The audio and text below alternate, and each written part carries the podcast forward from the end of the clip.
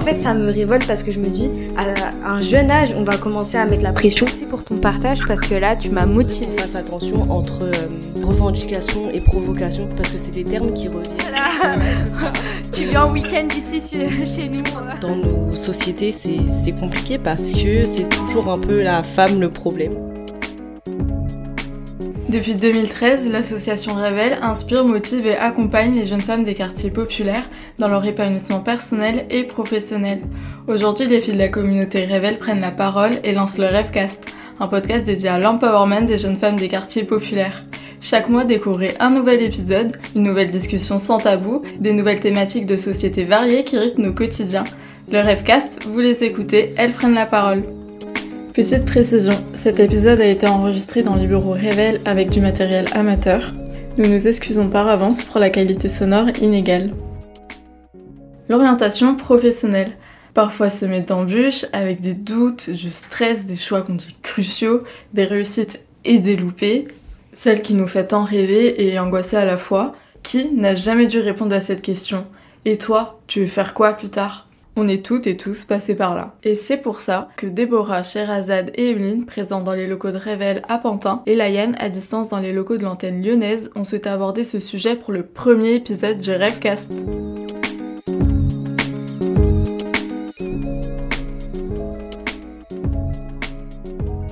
On va toutes se présenter déjà, comme ça on verra un peu qui est qui et les parcours de chacune. Est-ce que quelqu'un veut commencer?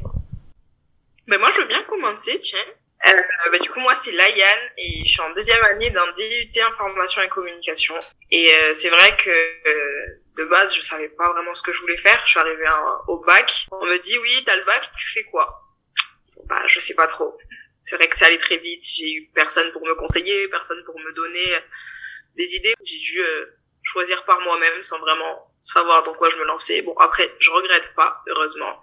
Mais c'est vrai que j'en connais beaucoup qui, au niveau de leur orientation, étaient complètement perdus, et encore maintenant. Je vais me présenter, moi c'est Déborah, j'ai 22 ans. Actuellement je suis étudiante en droit, je fais un master 1 en droit des finances publiques, mais euh, je compte me réorienter pour faire euh, du droit de la propriété intellectuelle. Après moi, euh, le droit ça a toujours été quelque chose que je voulais faire depuis tout de suite donc depuis que j'étais petite je me disais ah moi je vais faire euh, je vais être avocate je vais faire mon droit à la Sorbonne mais vraiment euh, depuis euh, l'école primaire et là c'est vrai que dans le parcours y a forcément eu des embûches. Et après la question justement de la spécialisation en droit parce que quand on dit on est petit on dit on veut être avocat. Et généralement quand on regarde les séries c'est soit avocat droit des affaires soit avocat droit pénal. C'est ce qu'on voit généralement. Et donc euh, c'est vrai qu'on n'a pas euh, cette conscience là de, de, la largesse en fait des domaines euh, juridiques parce qu'en toute façon il y a du droit partout et il faut du droit pour tout. Et donc là c'est vrai que plus j'avance plus il y a de questions. Et entre guillemets plus il y a d'embûches qui sont plus sérieuses et, et plus concrètes Merci Déborah. Moi j'ai une petite question. Pourquoi du coup avoir choisi ou décidé maintenant de te réorienter? Ce qu'il faut savoir c'est que depuis quelques années il y a eu une réforme qui fait que on a une sélection en master 1.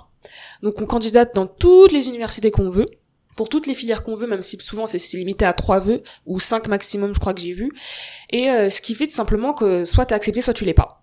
Donc j'ai candidaté, j'ai pas eu mes premiers choix, ce qui a fait que j'ai pris les finances publiques parce que j'ai été acceptée en finances publiques. Du coup, c'était pas euh, par volonté propre parce que c'était la carrière que je voulais dans ma vie.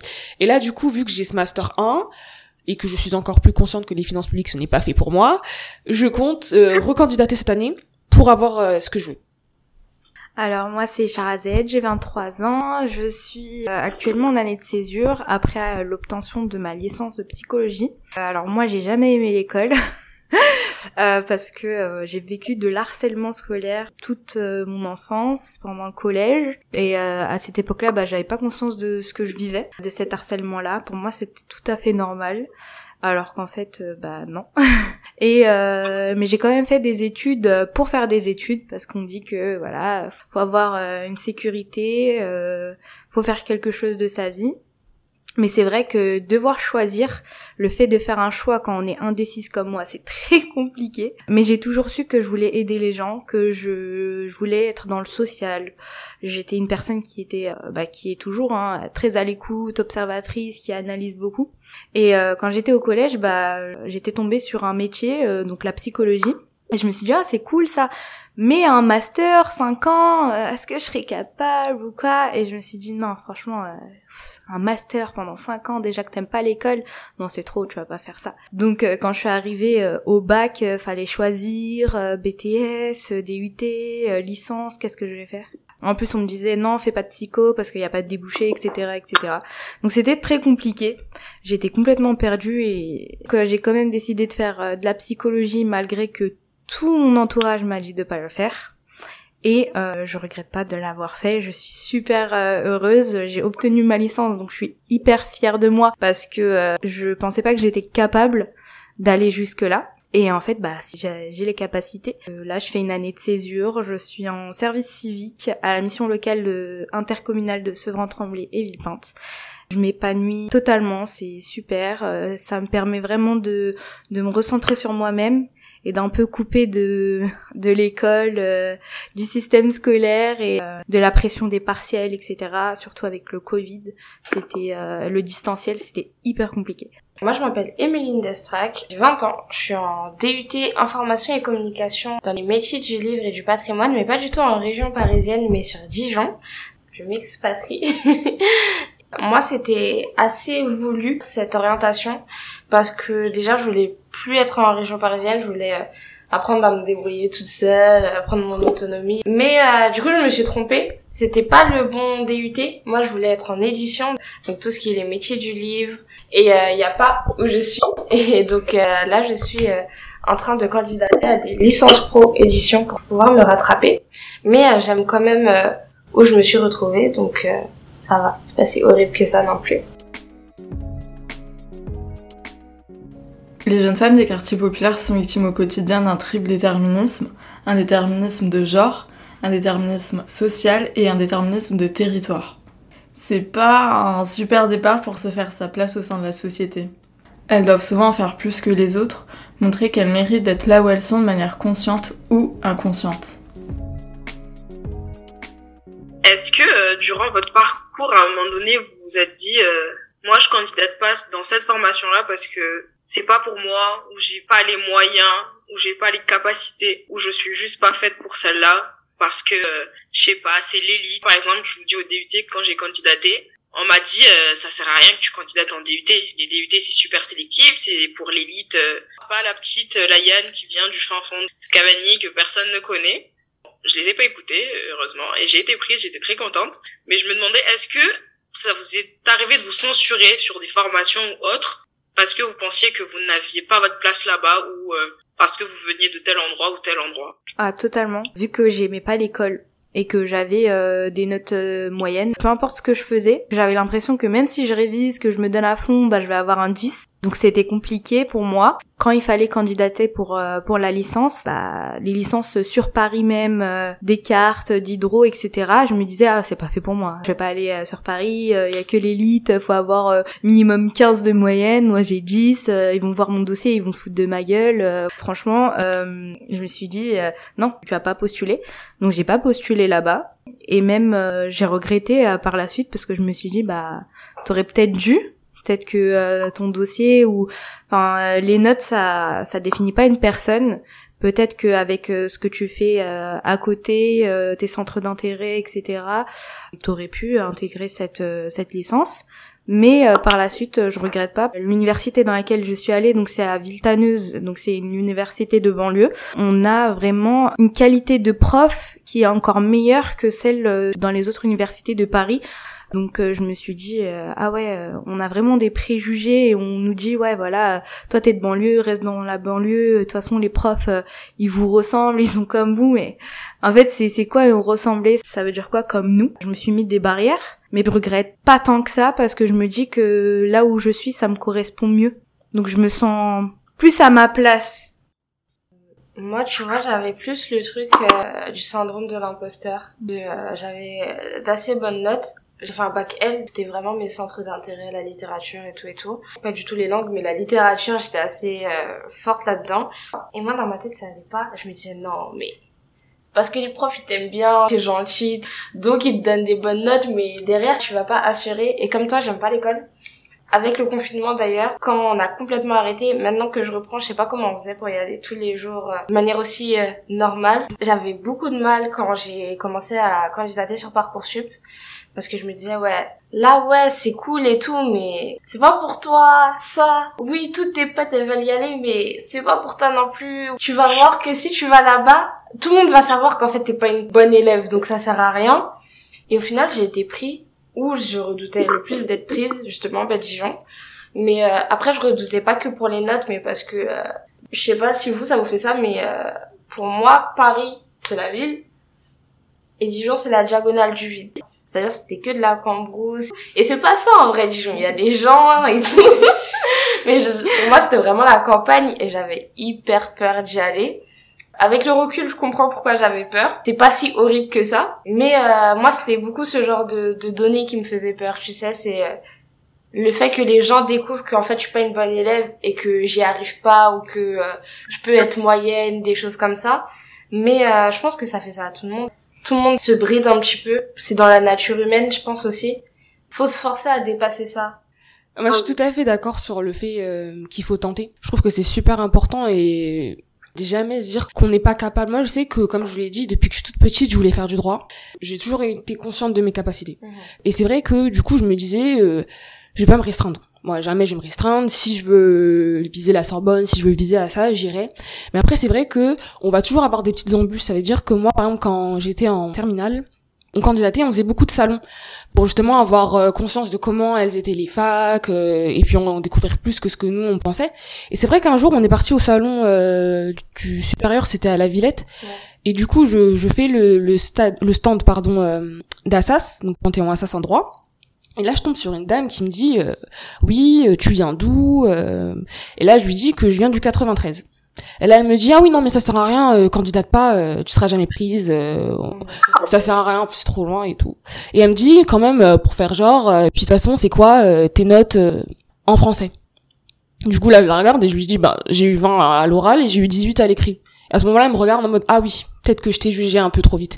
On va vous juger par votre physique, on va vous juger par d'où vous venez. Je suis pas qu'un physique, je suis pas qu'une adresse, un code postal ou quoi. Je suis beaucoup plus que ça.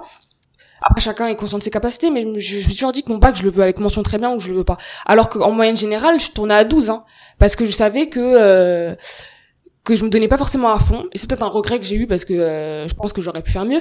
Un peu, il me soutenait tout le temps. Mais le jour où je lui ai dit que oui, euh, je vais faire la candidature de bourse pour les élèves qui peuvent avoir mention très bien, il m'a dit alors je t'aime bien, mais vise pas trop haut quand même. Genre doucement. Et là, je me suis dit c'est à moi que tu dis ça. Est-ce que tu me connais moi Et je vous jure que je me suis dit, alors là, je vous jure que je vais la voir. Parce que je lui allée voir lui, je suis allée voir la principale, et on me renvoyait la balle en mode, va voir lui, t'inquiète, il va te le donner, non, mais personne ne voulait vraiment me donner concrètement. Du coup, à un moment, j'ai vraiment débarqué dans le bureau et j'ai dit, euh, oui, bonjour, euh, c'est bon, là, j'ai compris que vous me baladiez, donnez-le-moi, ce dossier. Et ça veut dire que je me suis vraiment déterminée, plus encore que ce que j'avais, et j'ai fait ce que je voulais. Parfois, faut avoir peut-être cette, cette détermination, cette colère en soi, parce que qui tente rien n'a rien. Donc au pire, euh, t'as rien, et au pire, dans tous les cas, tu seras sûr de rien avoir si tu n'essayes pas. Mais après, si t'essayes, tu auras forcément des bonnes surprises, parce que parfois, moi, surprise. Mais après, c'est vrai que plus là, c'était avant, c'est vrai qu'un peu j'ai évolué, parce que quand je suis arrivée à la fac, là, j'ai vu quand même qu'il y avait deux mondes. J'ai eu du mal à me à mettre dans le bain j'ai eu du mal parce que c'était plus le même univers c'était plus ma mon petit lycée parce qu'en plus j'étais dans un lycée qui était assez petit qui venait d'ouvrir. Et là je pense à une fac un grand amphi j'ai eu du mal à me faire des amis donc c'était compliqué. Et plus on avance plus en plus tu fais des choix d'orientation. Et c'est vrai que là par exemple je dois faire des stages mais même si j'ai eu ma licence de droit je me dis là on parle d'entreprise on parle professionnel. Et c'est vrai que hum, j'ai fait une candidature de stage. Et encore c'était euh, particulier parce qu'on m'a aidé. En gros c'était le bon moment euh, sur la bonne personne. Mais c'est vrai que même là quand je suis dans ma démarche de charger du stage c'est vrai que je me dis peut-être que peut-être que c'est trop pour toi. Peut-être que tu vas pas y arriver. Parce que là c'est plus la fac c'est plus théorique. Là c'est du pratique. On va te juger sur des vraies capacités. Et c'est vrai que là je suis peut-être dans un mood où je doute un peu plus où j'ai besoin d'être encouragée. Mais au fond faut pas lâcher. Je pense qu'il faut vraiment pas lâcher il faut avoir cette conviction de soi-même que qu'au pire même si on se rate on se rate hein. On se on se retentera une prochaine fois, c'est pas grave. Moi, je te rejoins totalement sur ce point-là, parce que du coup, je commence mon stage dans deux semaines, et c'est ça, je disais à ma mère, euh, je sais pas si je vais y arriver, les autres, euh, c'est sûr, ils vont y arriver, imagine, j'arrive en stage, je sais pas faire. Alors que je sais que je sais faire, puisque j'ai suivi la même formation, je sais que c'est ce que je veux, mais il y a toujours cette question de se dire, est-ce que tu vas y arriver? Et c'est horrible, d'un autre côté, je sais pas trop si c'est vrai de marquer cette distance entre les personnes qui viennent euh, qui viennent de la capitale ou de banlieue, mais c'est vrai que moi quand je suis arrivée, parce que du coup moi je suis originaire de d'outre-mer, je viens de Mayotte, je viens juste pour les études, et euh, c'est vrai que j'ai remarqué l'écart. Quand les autres ils avaient des 14 de moyenne, moi je j'étais à 12, alors que quand j'étais au lycée c'était des 15 et des 17, je comprenais pas ce qui se passait. Moi je trouve ça tellement dommage parce que même euh, au cinéma par exemple on voit des films et je trouve c'est un peu tiré par les cheveux. Par exemple euh, une classe euh, en banlieue ou une classe en plein centre de Paris bah c'est pas la même image qui est donnée des élèves. Tu vois quand tu regardes un film avec euh, des élèves de banlieue c'est en mode ça crie ça parle un langage de wesh wesh. Au cinéma il y a cette image tirée par les cheveux que en banlieue c'est comme ça et à la capitale c'est comme ça. Dans l'esprit des personnes ça rentre quoi. Et c'est dommage je vais maintenant vous révéler le sujet de votre débat. L'État est-il seul responsable de la situation actuelle des banlieues en France? Vous avez la parole. La banlieue, je la connais.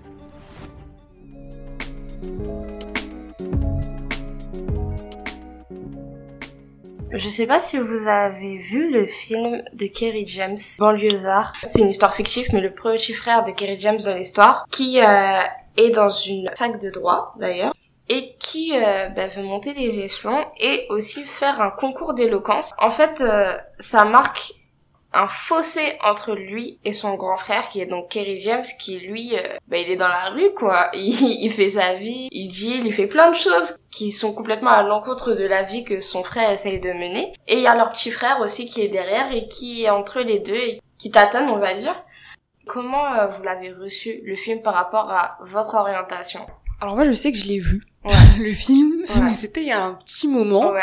qui m'a marqué vraiment. C'est peut-être le fait qu'il n'est pas abandonné malgré que euh, on peut dire que tout jouait contre lui, il essayait aussi de porter les autres parce qu'il travaillait dans une association, il était vraiment derrière son petit frère. Donc c'est vrai que j'ai bien aimé ce côté euh, élément moteur. Ouais. Et puis après il faut savoir que même si son frère il était dans un autre délire, c'est pas pour autant qu'il soutenait pas son petit frère. Ouais. C'est-à-dire qu'il était moi je fais mes erreurs, mais toi les fais pas. Ouais, c'est ça. J'ai trouvé ça vraiment beau et c'est vrai que c'est ce côté-là qui était encourageant. Et il y avait aussi le côté, on grandit dans ce cadre-là, mais on peut faire mieux et on peut s'en sortir. C'est exactement Donc ça. euh, ça que j'aimais bien. Je vous ai posé la question parce que, bah, comme tu disais, le cadre. Parce que là, on parle de, euh, des jeunes filles qui sont de banlieue. Et euh, le cadre, il était assez euh, vrai, mais aussi assez dur, tu vois. Dans le sens où, euh, à un moment, je sais pas si vous vous souvenez, il court pour attraper son train et tout. Et il y a la police qui arrive et qui lui dit, ouais, je vais où comme ça et tout. Et euh, bah, je sais pas si vous, ça vous est déjà arrivé. Je sais que ça arrive plus souvent aux, garçons. Les gens qui peuvent être de ta promo, de ta classe ou autre, ça dépend de ton âge, qui sont pas de banlieue, ils vont pas vivre des difficultés que toi tu tu te reconnais dedans ou des sujets du coup qui vont te scandaliser plus vite mais que les autres ils vont pas comprendre. Et je sais pas si vous vous avez ça. Je l'ai à Dijon parce que du coup c'est pas du tout le même mode de vie que euh, où mes parents habitent du coup en banlieue et euh, j'aurais voulu savoir comment vous vous vous gérez ça. Bah moi dans ma promo quand j'étais en licence de psychologie, ce qui est bien c'est que comme j'étais dans une fac de banlieue, il y avait euh, vraiment euh, de tout, de personnes de banlieue, de personnes de la ville. Enfin, parfois, je sais qu'avec des copines, euh, on était, enfin, on s'asseyait dans les amphis et devant nous, on avait un groupe qui était totalement différent de nous. hein. C'est- C'est-à-dire qu'on n'avait pas les mêmes, on va dire les mêmes délires, on rigolait pas pour les mêmes choses, on n'avait pas même la même manière de parler aussi. Et on était là et on se disait ah ouais, quand même. euh, il y a un fossé. Alors que le rang de devant après c'était les mêmes personnes que que nous et tout. Donc en fait on était vraiment mélangés. Et euh, j'ai pas vraiment senti de différence on va dire parce qu'il y avait un peu de tout donc c'est ça qui était bien c'est ça que je trouve bien aussi dans les dans les universités de de banlieue. En fait on va venir on va se rencontrer et on va se mélanger. Et même si une personne elle vient pas de la même ville que nous ou elle a, elle a pas les mêmes la même nationalité origine etc eh ben euh, on va quand même bien s'entendre. Et je me dis à chaque fois, mais c'est dommage qu'il y ait un, un, mauvais regard ou euh, des préjugés sur euh, bah, sur les banlieues, les, universités, écoles de banlieue, alors que je trouve que c'est là où il y a le plus de diversité et c'est là où il y a vraiment cette beauté qu'on voit en fait. Et je me dis, mais si seulement tout le monde pouvait voir ce que je vois là, tous ces préjugés là seraient déconstruits et on se dirait, ah quand même, en fait, euh, c'est cool quoi d'être là. Euh, après moi c'est vrai que comme on est dans des grands amphis, tu vois qu'il y a de tout. Et après c'est vrai que c'est un peu compliqué parce que c'est vrai que moi quand je suis arrivée, grand amphi, du coup ça change de mon petit lycée. Des personnes qui, de première vue comme ça, je trouve qu'on n'a pas forcément le même délire comme t'es ancien en amphi, l'amphi va vite pour tout le monde au début, donc t'es obligé de demander un peu à la personne, elle dit quoi, euh, tu peux répéter, t'as pris cette note ou quoi, ça force un peu à parler. Après, on va pas se mentir, moi je suis déjà tombée sur des filles, au début elles me parlent, puis le jour où elles apprennent que je suis, je suis du 93, je l'ai jamais revu. Hein. Par contre, euh, ouais, bon, elles regardent toujours mes stories sur Snap, mais voilà, ça s'arrête là. Hein. donc, euh, vas c'est cool. Et après, t'as des personnes où tu sens qu'ils vont toujours avoir le petit, ah ouais, 9-3, machin. C'est pas forcément méchant, parce que eux ils disent pas que c'est méchant. Et parfois je me dis, ouais, stop, arrêtez parfois c'est c'est malaisant. Mm parce que je veux dire? C'est gênant et tu ferais pas le clown en disant ouais moi je suis parisien. Donc c'est vrai que parfois il y a des moments où c'est dérangeant. J'aimerais le dire mais c'est peut-être bête mais on a l'habitude tu vois. C'est dommage. c'est dommage mais il y a il y a cette habitude là et c'est peut-être euh, à un moment dire aussi que c'est peut-être pas normal d'en avoir l'habitude. Faudrait peut-être que ça cesse.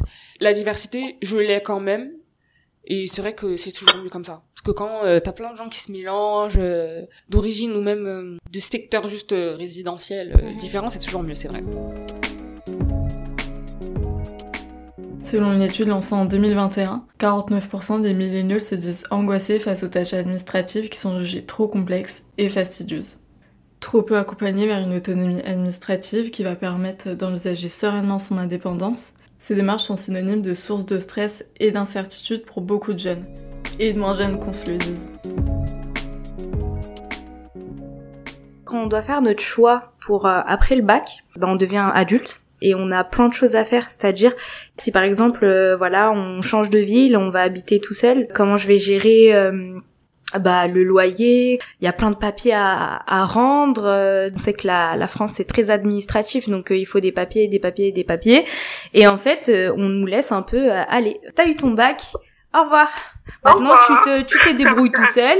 Et en fait, je trouve que ouais à l'école, bah on nous apprend pas. À à être autonome et à devenir un, un, adulte sans avoir peur de, de, de où je vais aller et de comment je vais me débrouiller tout seul. Je vais postuler pour un master qui est dans le sud, donc à Nice, et j'ai jamais vécu toute seule. Déjà, je dors avec mes deux petites sœurs. Donc je je sais pas si je serai capable de dormir toute seule, mais euh, je me dis comment je vais faire déjà pour partir, comment je vais faire bah, pour trouver un appart. Et en fait, ça me fait peur et j'ai des barrières et je me mets des barrières et là je le sens et je me dis mais est-ce que je vais être capable? Alors qu'en soi je sais qu'il y a plein d'étudiants qui ont pu le faire mais euh, comment en fait? Je suis tellement d'accord avec toi. C'est bien bon, on fait des études mais on nous apprend pas l'essentiel. C'est-à-dire que moi aujourd'hui je vais à la banque, je sais même pas c'est quoi les documents, à part ma carte, je sais pas c'est quoi les démarches de là-bas. La sécu, je suis arrivée, j'ai attendu d'être malade pour savoir qu'il faut que j'aille faire la sécu, avoir la CMU et tout ça. Et je me plains pas, je suis tellement heureuse de ma famille et tout. Mais il y en a, ils ont la chance d'avoir des parents qui, qui ont étudié, qui connaissent tous les rouages, tous les machins, donc ils leur disent, ils leur montrent. Moi, je viens d'une famille, j'aime ma famille, j'aime ma mère, j'aime mon père, mais eux, ils n'ont pas eu la chance, tu vois, d'aller à l'école, d'étudier, ils savent pas qu'il y a toutes ces démarches à faire là. Personne qui a pris le temps de me dire ça. Hein. Je pense qu'ils devraient rajouter des cours où tu apprends les vraies choses de la vie. Quand j'ai eu mon appart, moi j'ai de la chance parce que mes parents ils ont pris leur appart assez tôt aussi, même s'ils ont pas fait d'études. Donc euh, ils savaient un peu ce que je devais faire, euh, ce que je devais avoir comme papier, ce que je devais chercher et tout. Mais comme elle a dit, t'imagines, euh, mes parents ils étaient pas là pour m'aider.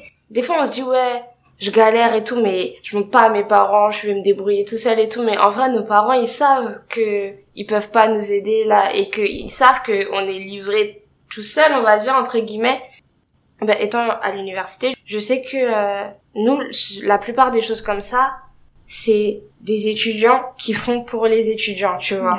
Il y a, je sais pas, des gens qui sont en master, qui sont venus habiter tout seuls ici. Mais techniquement, c'est pas à Déborah qui est en master de m'apprendre à moi, Emeline qui vient d'arriver, ce que je dois faire. Elle a déjà des choses à faire dans sa vie. Ça devrait être les adultes ou l'administration en elle-même qui nous aident dès le début. Entre l'apprentissage des leçons et la validation de programmes dans le parcours scolaire, finalement très peu de place est accordée à la connaissance de soi. Résultat, quand est-ce qu'on a le temps pour apprendre à se connaître? On rentre à l'école à 4 ans ou à 3 ans. Et à aucun moment, on a le temps vraiment de se poser et de se dire, moi, je fais quoi après? On fait la maternelle, ensuite l'école primaire, puis le collège, puis le lycée, puis la fac. Mais je trouve ça dommage qu'on n'ait pas un moment qui nous donne 6 mois dans, je sais pas, ou après le bac, on prend un an pour vraiment réfléchir à ce qu'on veut vraiment faire. C'est vrai que ça va vite. Après, comme je vous ai dit que je, savais que je voulais faire du droit depuis longtemps, mais c'est vrai que maintenant que je suis en master, et maintenant encore plus que je fais un master que j'apprécie pas, je me dis que euh, laisser le choix aux personnes de, de le temps de se trouver, le temps de vraiment savoir ce qu'on aime, c'est euh, super important parce que je me dis, là, je fais quelque chose que j'aime pas. Demain, je vais faire du droit de la propriété intellectuelle, mais encore une fois, ça va être théorique. Je vais me plonger dedans et je vais me dire, est-ce que je vais vraiment l'aimer? Parce que jusqu'à aujourd'hui, il faut savoir qu'on a fait du droit, mais c'est toujours très général. Donc quand tu vas dans le profond, c'est là où tu vois vraiment si tu l'aimes ou tu l'aimes pas.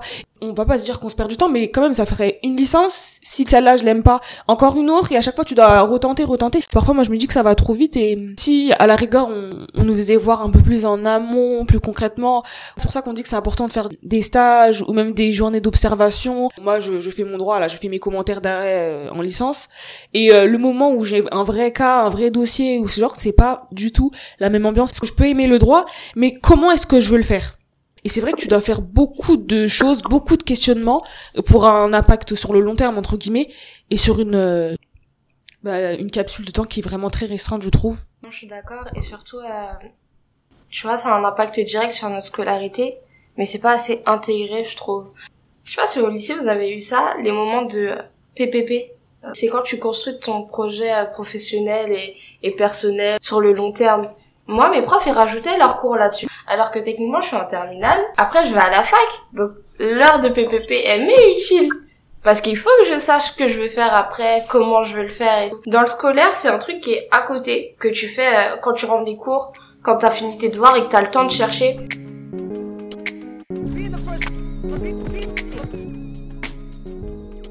Moi, j'ai j'ai peut-être un petit mot de fin, mais parce que je me le dis tout le temps, j'arrête pas de me le répéter. C'est que euh, on mène pas le même combat. Bon, après moi, c'est particulier, mais genre, vous savez, les vendredis, vous voyez tout le monde arriver à la fac avec leur valise parce que c'était fin de semaine, c'est le week-end, on rentre chez maman, papa. Moi, je suis là, je la regarde, comment je fais Je fais 8000 km, je rentre un week-end, je sais comment Et c'est horrible. Mais bon, faut y croire. Qu'on vienne d'outre-mer, qu'on vienne de banlieue, qu'on vienne du 93, on va y arriver. C'est nous, on va diriger le pays dans quelques années, vous allez voir. On y croit. C'est les banlieues. Bah merci pour ton partage parce que là tu m'as motivée. Je me suis je me dis que si toi t'as réussi à faire 8000 km pour venir étudier ici, bah moi aussi je vais euh, je vais y arriver et t'es une battante parce que franchement il en faut du, du courage et de la force pour pour faire ce que tu fais et, euh, et je sais que on est toutes des battantes ici. On va réussir quoi qu'il arrive. Et le vendredi, on passera te voir. Voilà. ça. tu viens en week-end ici chez chez Tu nous. euh. la valise pour venir à Dijon ou sur Paris. Voilà, on se retrouvera. Lâche rien. En plus, j'ai l'impression que t'es bien entouré. Faut bien s'entourer, je pense, de personnes qui, pas forcément qui pensent comme nous, mais avec qui on s'entend bien, avec qui on a des, avec qui on peut avoir de belles projections, surtout. Et euh, ça va le faire. Même s'il y a des embûches, même si on n'a pas forcément le réseau qui va faire que, pas maintenant, mais je sais que demain, de toute façon, on est déjà notre propre réseau. Hein. Alors, Ouais, Aujourd'hui, ouais. on parle, demain, euh, on se reverra. Du coup, euh, faut toujours avoir foi. Foi en nous euh, et foi en demain. Bah, merci beaucoup, les filles, pour ce petit Dans rien. échange, ce partage. On se retrouve bientôt pour un autre petit épisode sur un autre petit sujet. Exactement. Et on t'attend euh, un week-end ici. C'était pas une blague.